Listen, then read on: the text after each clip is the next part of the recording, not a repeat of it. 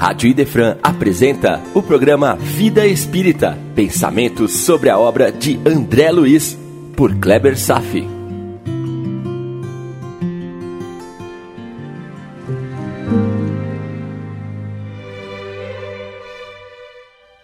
Nosso Lar, capítulo 42, A Palavra do Governador, parte 1. E continua os preparativos ante as consequências da Segunda Guerra Mundial. De fato, o governador estava presente a um evento cujo objetivo era ajustar o padrão emocional da população de nosso lar. Novamente entramos no tema sobre influência sobre os nossos pensamentos. Logo de início, Narcisa faz a declaração de que os ambientes da regeneração deveriam se organizar para a recepção das vítimas da guerra e também faz alusão a um preparo especial ela disse, abre aspas, fazer exercícios contra o medo. Tema vastíssimo é avaliar as emoções. Mas aqui, do ponto de vista espiritual, não trata apenas de abordar a manifestação do medo nos trabalhadores da cidade. Lembre que eles integram um ambiente de energias sutis que é nosso lar, de fluidos etéreos, com propriedades plásticas que são capazes de reproduzir formas pensamento, que emanam detritos deletérios e pestilentos que são secundários à qualidade das emissões que partem de suas mentes. O medo é considerado uma das piores emoções que podemos experimentar. É uma energia congelante que pode ser manipulado por terceiros a fim de atingir objetivos escusos por parte desses seres malévolos que transitam entre nós. O medo cria oportunidades para manobras, dirigindo as pessoas individualmente ou até populações inteiras que farão de tudo para tentar evitá-lo. Chegam mesmo a pagar grandes somas na tosca tentativa de comprar a caridade e procurar garantir que o diabo não as leve para o inferno. Já viu uma coisa dessas? Líderes religiosos ou governantes podem ser capazes de obter a obediência cega de uma massa de população apenas manipulando o medo. Abra seus olhos para os noticiários, para os discursos, para as imagens aterradoras que nos chegam todos os dias. Uma parte delas é formatada propositalmente para forçar comportamentos com aquele pretexto de nos proteger de males que talvez nem existam.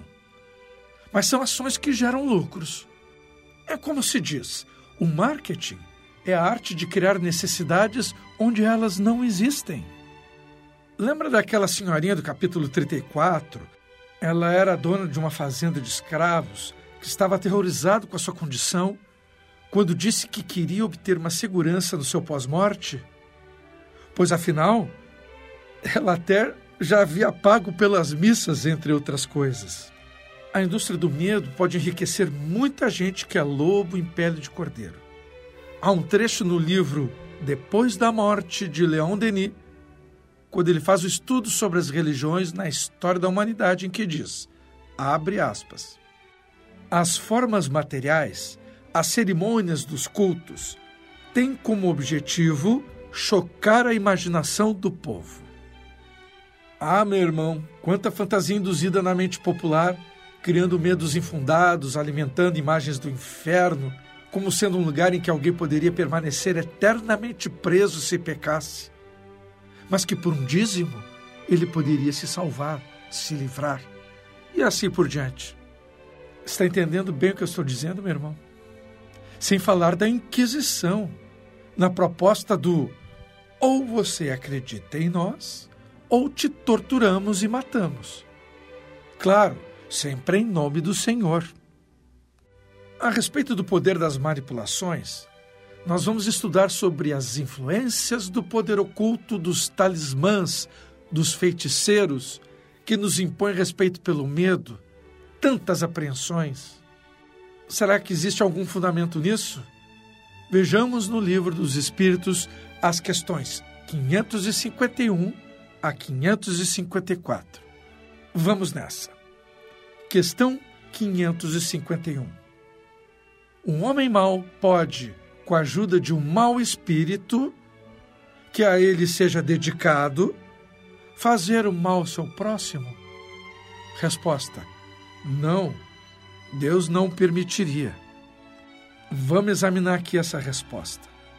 Essa resposta, a princípio, foi bem clara, mas ela não é muito esclarecedora. Se um homem de má índole deseja fazer o mal ao próximo, ficou claro que Deus não permitirá que esse mal seja feito, pois existe a lei de justiça criada por ele, de forma a proteger as criaturas. O mal que afeta o ser é lição necessária para seu adiantamento espiritual, capaz de libertar a alma, pois é pelo sofrimento que reconhecemos o valor do bem. O que estamos descobrindo agora é a limitação do livre-arbítrio, quando Deus não permite que o ignorante faça o que bem entender. Se ele é ignorante, a sua liberdade de ação é restrita, as suas forças são inibidas na proporção de seu estado moral. Faço questão de relembrar que o livre-arbítrio é relativo ao grau de elevação moral e somente o tempo poderá conferir meios para o ser se libertar. Quando ele souber fazer bom uso das faculdades espirituais e elevar-se, tornando-se cada vez mais livre para tomar as suas decisões. Se refletirmos bem, veremos que o mal sem limites não existe como pensamos.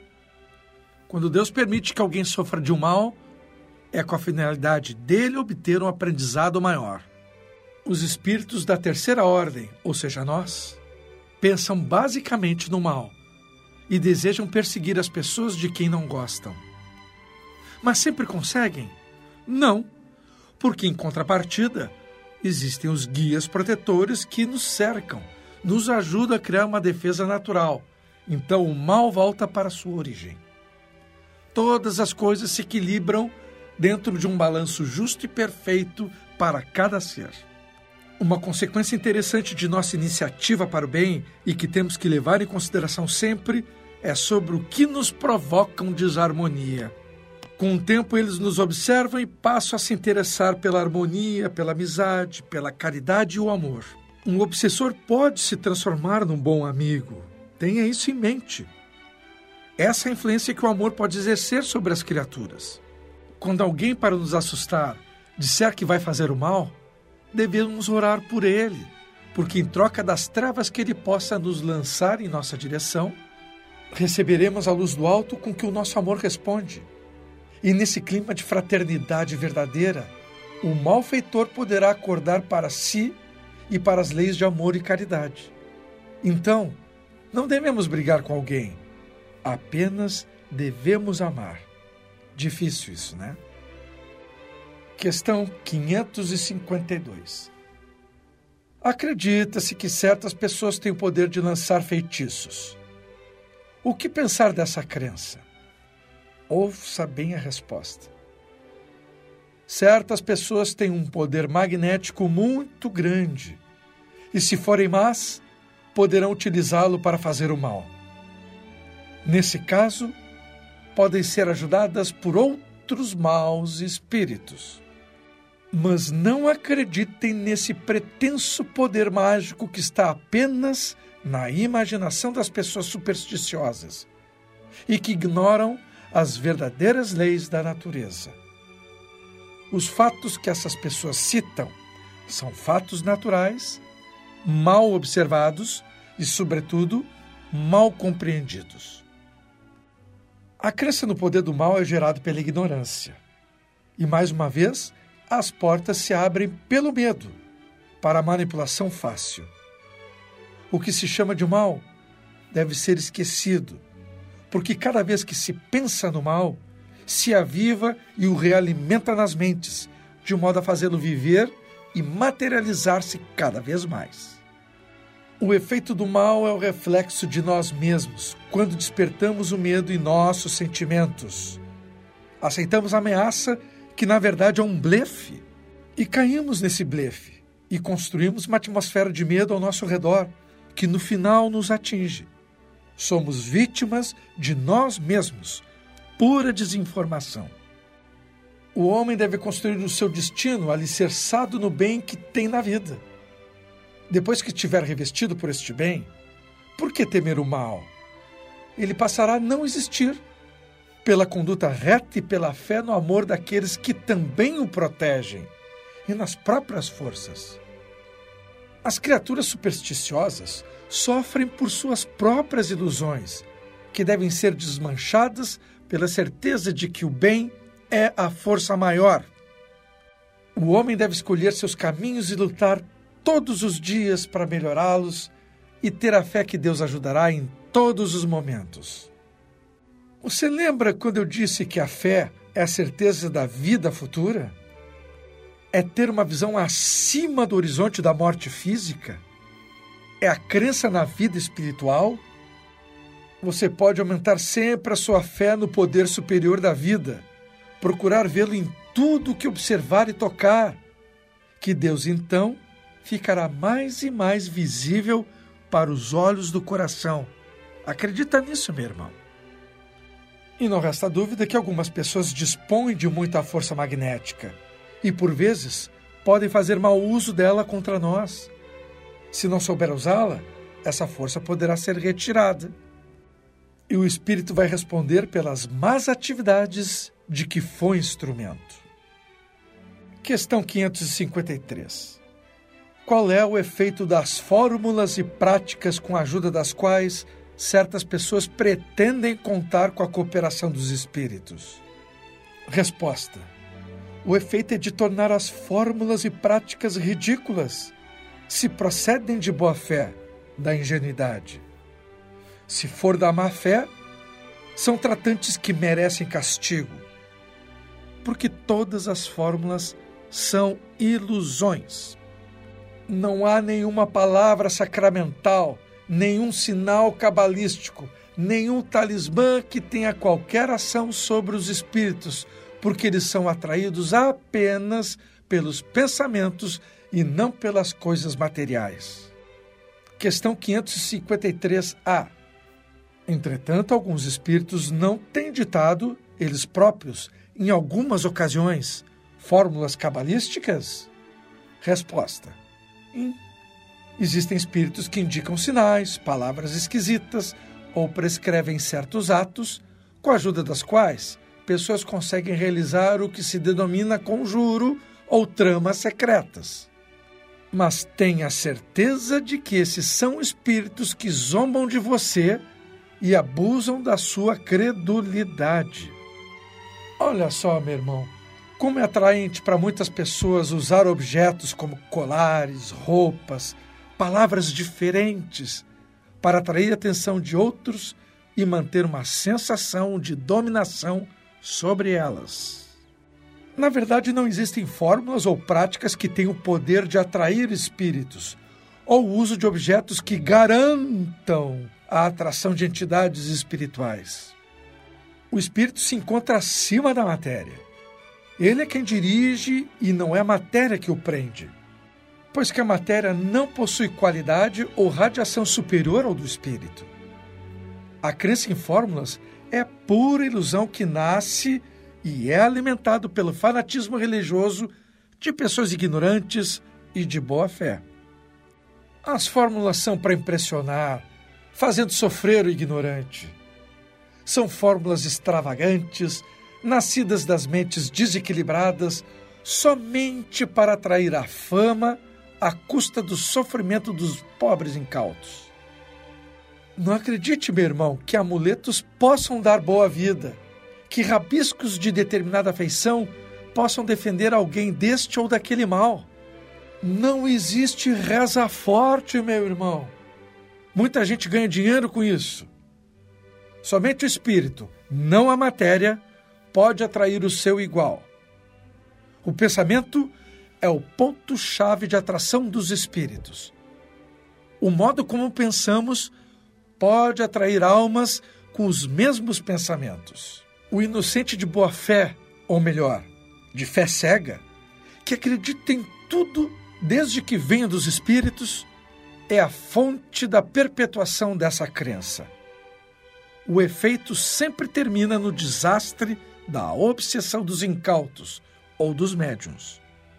O que é mais fácil de desmascarar é quando vemos espíritos como falsos profetas, dizendo às pessoas o que elas devem fazer, como devem dirigir suas vidas, como devem dirigir os trabalhos das casas espíritas, que elogiam diretamente os médiums e consulentes para seduzi-los, porque os médiums e consulentes são vaidosos. Cuidado, meu irmão.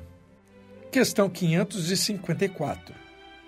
Quem confia no poder do talismã, independente de estar certo ou errado, não pode atrair um espírito justamente pelo efeito dessa confiança, visto que é o pensamento que está atuando? E o talismã não é só um símbolo que direciona o pensamento? Interessante pergunta. E vamos à resposta. É verdade, mas a natureza do espírito atraído depende da pureza da intenção e da elevação dos sentimentos de quem os atrai. Ora, aquele que é ingênuo para acreditar na virtude de um talismã certamente possui um objetivo mais material que moral e se indica sempre um pensamento pequeno e fraco, que favorece a ação de espíritos imperfeitos e zombeteiros. Está bem claro? Um homem de boa fé, mesmo que seja fé cega, confiando em um talismã, pode perfeitamente atrair espíritos para o auxiliar, mas não por causa do objeto em mãos, e sim pela sua fé. Ele atrai pela emissão de seus pensamentos e pelo trabalho que tenha prestado à família e à sociedade. Isso é muito diferente do que o simples poder de um talismã. Nesse caso, esse companheiro com boas intenções tem, como os outros homens, um protetor espiritual que o acompanha por amor e não está atraído pelo seu tutelado por causa do talismã, mas por outro tipo de compromisso assumido junto a ele. Então não se deixe levar por pessoas e objetos de poder. Não tenha medos fundados nas crendices. Uma mente envolvida pelo sentimento de medo bloqueia as percepções lúcidas, acaba enxergando o que não existe, dispara hormônios do estresse que faz aumentar a frequência cardíaca, a transpiração, as respostas digestivas desagradáveis nas pessoas e elas acabam achando que os sintomas são efeitos dos bruxos e de seus talismãs. Imagine então o impacto do sentimento de medo sobre o perispírito, muito mais fluido e que pode desenvolver deformidades imediatas, alteração de suas cores, de sua radiação, etc. E imagine então quando muitas pessoas estão emitindo ondas mentais de medo circunscritas num mesmo ambiente. O que isso pode acarretar? Modificação da atmosfera ambiente, criação de vírus ou bactérias tóxicas, desarmonização das relações entre espíritos, interrupção de trabalhos importantes e por aí afora. Quantas coisas podem estar acontecendo com você somente por conta das aflições e dos seus temores? Só isso. Em nosso lar, todos os cidadãos se comprometeram a criar e manter um estado mental saudável, sendo responsável pela criação de um clima espiritual mais puro na cidade, mesmo que a colônia esteja incrustada no umbral. Eu vou relembrar aqui esse trecho lá do capítulo 23. Abre aspas. Há compromisso entre todos os habitantes equilibrados da colônia, no sentido de não emitirem pensamentos contrários ao bem Daí nascem as vibrações de paz que observamos. Fecha aspas. A guerra é um horror. E ela eclodiu. Realmente fica difícil de manter entre todos os habitantes da colônia a firme postura de compreensão sobre as reais necessidades para essa guerra existir, sem se deixar influenciar ou de manifestar temores profundos sobre o futuro dos homens. Ainda mais que nosso lar foi uma das cidades designadas a receber as vítimas do conflito armado. Como atender a tantas vítimas dessa catástrofe sem o devido preparo moral e a tranquilidade para transmitir serenidade para tantos sofredores? o medo é um risco real e muito danoso.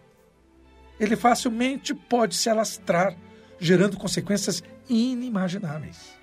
Nas palavras de Narcisa, abre aspas, a elevada percentagem de existências humanas simplesmente estranguladas pelas vibrações destrutivas do terror, que é tão contagioso.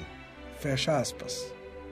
Sim, o medo é contagioso como uma epidemia, como qualquer moléstia de perigosa propagação.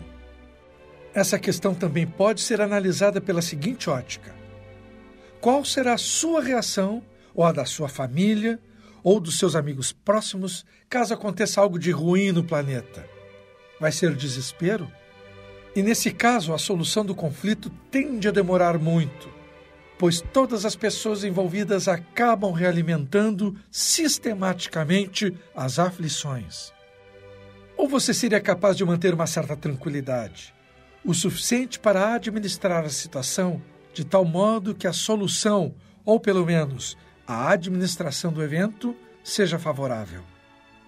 Lembre, meu irmão, que os bons pensamentos e suas vibrações também contagiam Há um estudo em psicologia social que demonstra os tipos de comportamentos esperados diante de um evento muito estressante, catastrófico, traumatizante, como um naufrágio, um incêndio, etc. E o que se levantou foram três possibilidades comportamentais. Preste bem atenção. Primeira possibilidade, e na maioria das vezes, o desespero. É aquele caso que a pessoa sai correndo sem direção definida, no meio do tumulto, passando por cima das outras pessoas, numa fuga desesperada, sem raciocinar sobre o que, está acontecendo de verdade. Ha! Poucas chances de sobreviver a uma catástrofe. Segundo comportamento, o congelamento. São aquelas pessoas que, diante do evento, simplesmente congelam ficam paradas observando o desastre acontecer, mesmo que o desastre venha em sua direção, sem tomar uma iniciativa. Simplesmente ficam paradas. Essas também apresentam poucas chances de sobreviver. Terceira possibilidade: a lucidez. Existem pessoas que, diante da catástrofe, assumem uma posição de atenção extrema mantendo todas as funções neurológicas de alerta ligadas e que consegue avaliar a situação, calcular as suas chances, implementar uma estratégia de fuga e, além disso, consegue conduzir as outras pessoas, aquelas que são as desesperadas e congeladas, e as conduzem pelos melhores caminhos. Esta é a minoria de nós, mas são os que têm maiores chances de sobrevivência Interessante esse estudo, não é verdade? Lá no filme Titanic, você identifica muito bem esses três comportamentos. Dá uma conferida. Mas então, o governador sugere o treinamento contra o medo como um artifício essencial para todos os trabalhadores diante de uma situação extrema e excepcional, como acontece nas guerras ou nas catástrofes a fim de atingir bom êxito. E como diz Narcisa, abre aspas, a governadoria, nas atuais emergências, coloca o treinamento contra o medo muito acima das próprias lições de enfermagem. A calma é a garantia do êxito. Olha só aqui, meu irmão. O fazer tal coisa é menos importante do como fazer tal coisa. O estado interno vai determinar a qualidade das ações. Aplicar todos os protocolos de ação para atender as vítimas é menos importante do que o estado emocional dos assistentes. E nosso lar vai precisar 30 mil trabalhadores para ação. E todos eles em um estado interno de paz e tranquilidade diante do embate que logo vai acontecer. E não se trata apenas das vítimas da guerra. Há também uma multidão de espíritos voltados para o mal, alimentando-se da dor, da tristeza de milhões, ali no umbral, tresloucados, à espera de seus perseguidos. E isso é um fator que pode gerar muito medo. Nesse combate contra a ignorância de milhões de infelizes, qualquer deslize ocasionado pelo medo poderia fazer um trabalhador sucumbir e até ser sequestrado pelo mundo obscuro das regiões inferiores. Meu irmão, o medo é algo que já nos assustou muito um dia, um sentimento que é o irmão do instinto de sobrevivência, deflagrando comportamentos nos seres inferiores que as ajudaram a sobreviver em ambientes hostis. Ainda não nos livramos do sentimento de medo e nem do instinto de sobrevivência. O incrível é o que o contrário do medo é. Você sabe o que é o contrário do medo? Resposta: a fé. Então, sucumbir é uma possibilidade real para o cidadão de nosso lar. O medo passa a ser um polarizador de forças que favorece a queda. E assim como os espíritos trabalhadores precisam ser treinados para não vibrarem nas frequências do medo, todos nós, todos nós, por sua vez, Passamos por momentos difíceis em nossas vidas, onde os temores mais profundos podem aflorar, em momentos cruciais. Podemos ficar abalados e sucumbir, ou podemos aprender sobre a existência de tais forças morais degradantes, pelo estudo, pela prece, pela fé, pelo estilo de vida que escolhemos para nos conduzir. Nós todos precisamos aprender Todos precisam lidar com conflitos. Vencer nossos medos é desafio profundo. E muitas vezes será o desafio mais importante da nossa existência. Prestou bem atenção? Tenha a fé de que podemos nos proteger contra o mal, mas será preciso fazer a sua parte. Aprender os caminhos, aprender sobre as armadilhas. O caminho do Evangelho é o mais seguro de todos. Os exemplos de Jesus são a garantia. A doutrina espírita nos explica claramente sobre todas essas coisas. Agora, somente aplaudir tais iniciativas, se emocionar com elas, mas não sair da zona de conforto e ficar aí sentado, empacado, não leva a nada. Pelo contrário, essa será a garantia da dor e do sofrimento. Será a garantia da vitória do medo sobre a felicidade. Definir princípios morais, agir com humildade cristã e sempre, sempre manter a ligação ativa com nosso Criador pela prece. Eis a meta. Por hoje era isto. Desejo paz a todos e até breve.